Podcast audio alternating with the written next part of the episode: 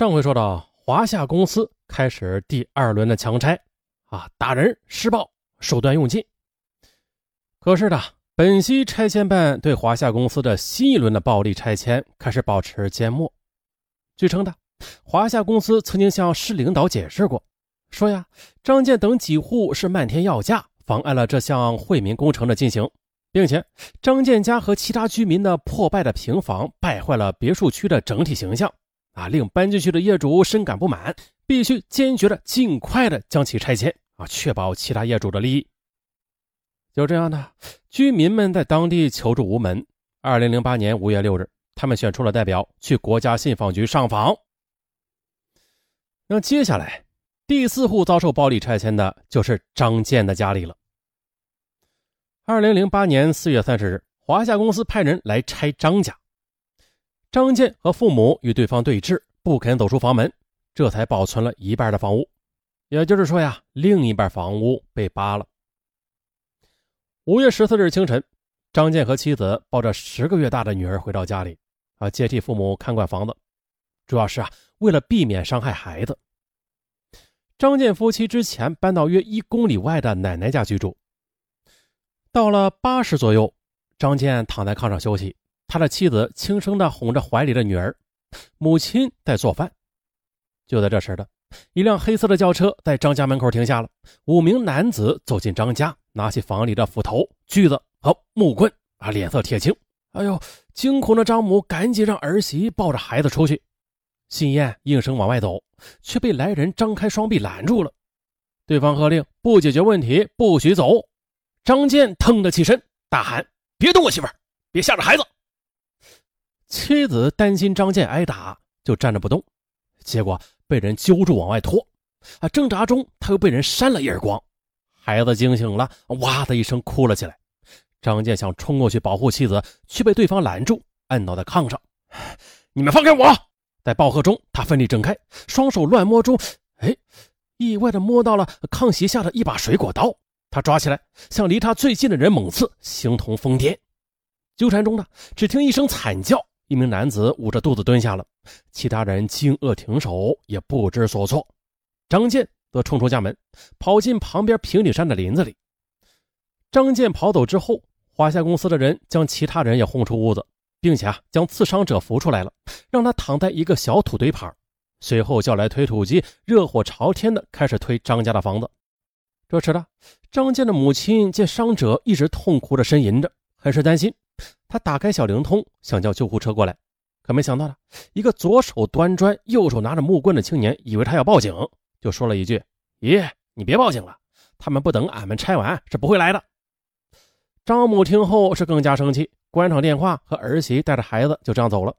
后来，围观村民们称，华夏公司的人呐，一直是等到将张建家的房子给推平了，这才将伤者带走送医。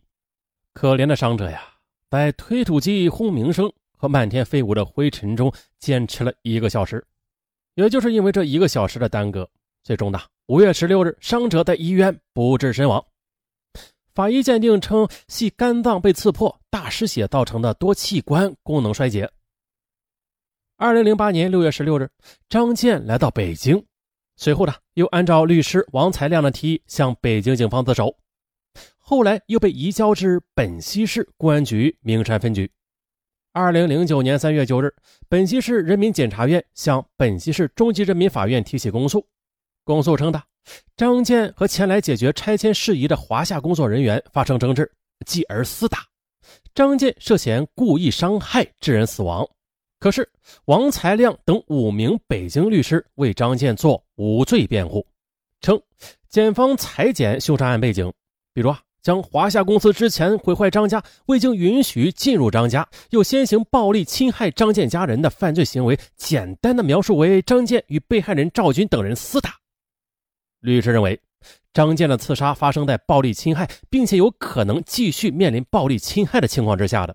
他呢，是为了保护私人财产免受破坏，保护自己及其家人免受人身侵害，而采取了自力救济行动，属于正当防卫的范畴。应该免于刑事处罚。也就在这时的，新立屯的数百名居民向本溪市法院提交联名信，要求公正审判张建。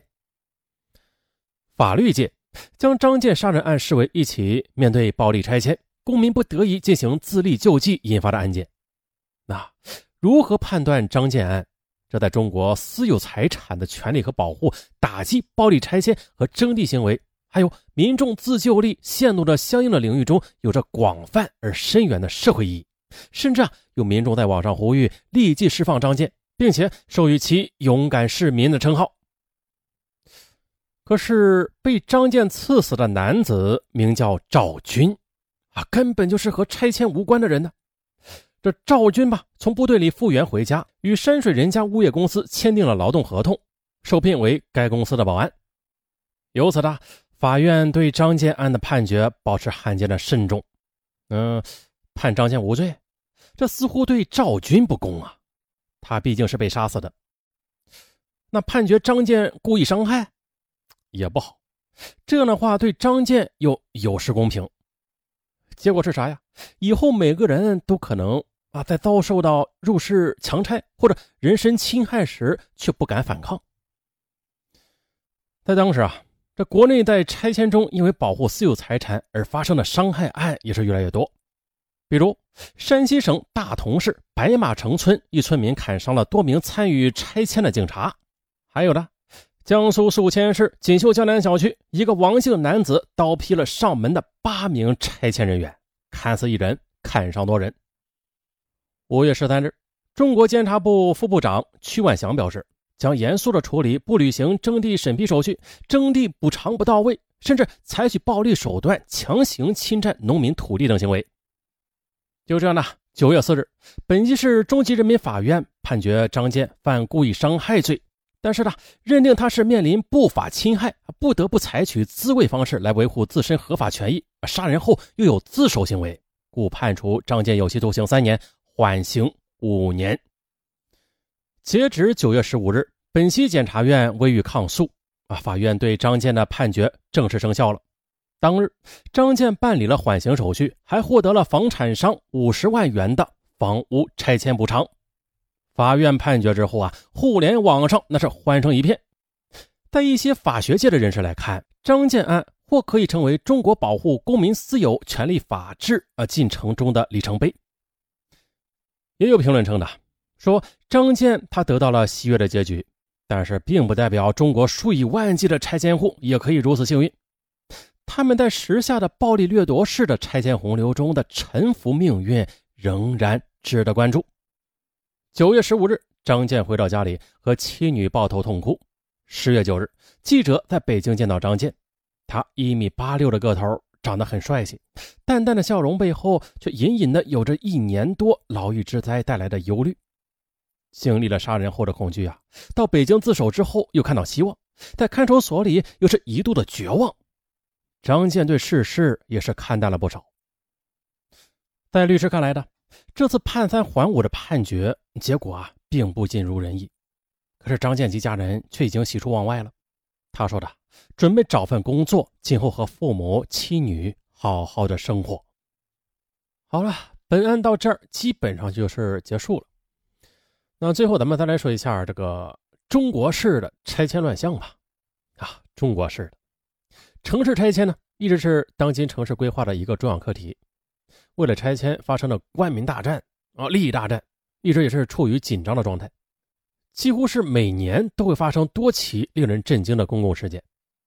比如说，在上海呀，潘荣夫妇用自制的燃烧弹对付暴力拆迁；还有在成都的唐富珍因为抗拒暴力拆迁，愤而自焚身亡；还有在昆明，上千的商户因为政府拆迁一个大型的集贸市场而上街抗议，等等吧。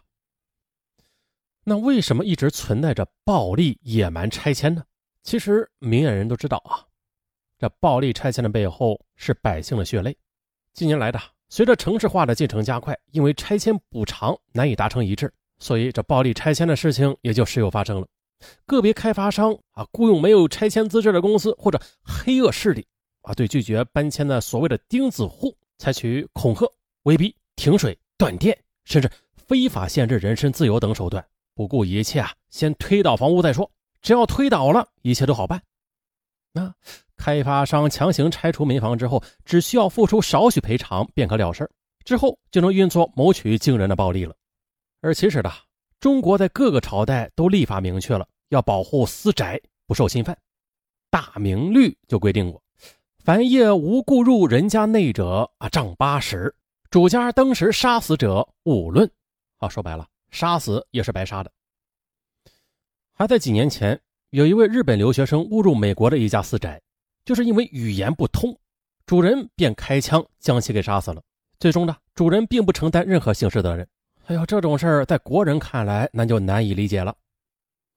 而其实呢，这些年媒体报道的强拆事件中有很多情节恶劣的程度远远超过咱们想象的。尽管各地政府采取措施规范房屋拆迁的程序，但是野蛮拆迁行为却总是逍遥法外。而且是花样的不断在翻新。那强拆者威胁居民人身安全，拆毁居民的房屋，对保护自家的居民又拳打脚踢，这些都是赤裸裸的犯罪。可是又有多少强拆者受到法律的追究呢？即使是因为舆论关注不得不处理几个人，啊，也是出于卑微的打手当替罪羊而已。而幕后的主使者呢，往往是安然无事的。啊如此严重的违法犯罪行为，其违法成本却很低，难怪，难怪。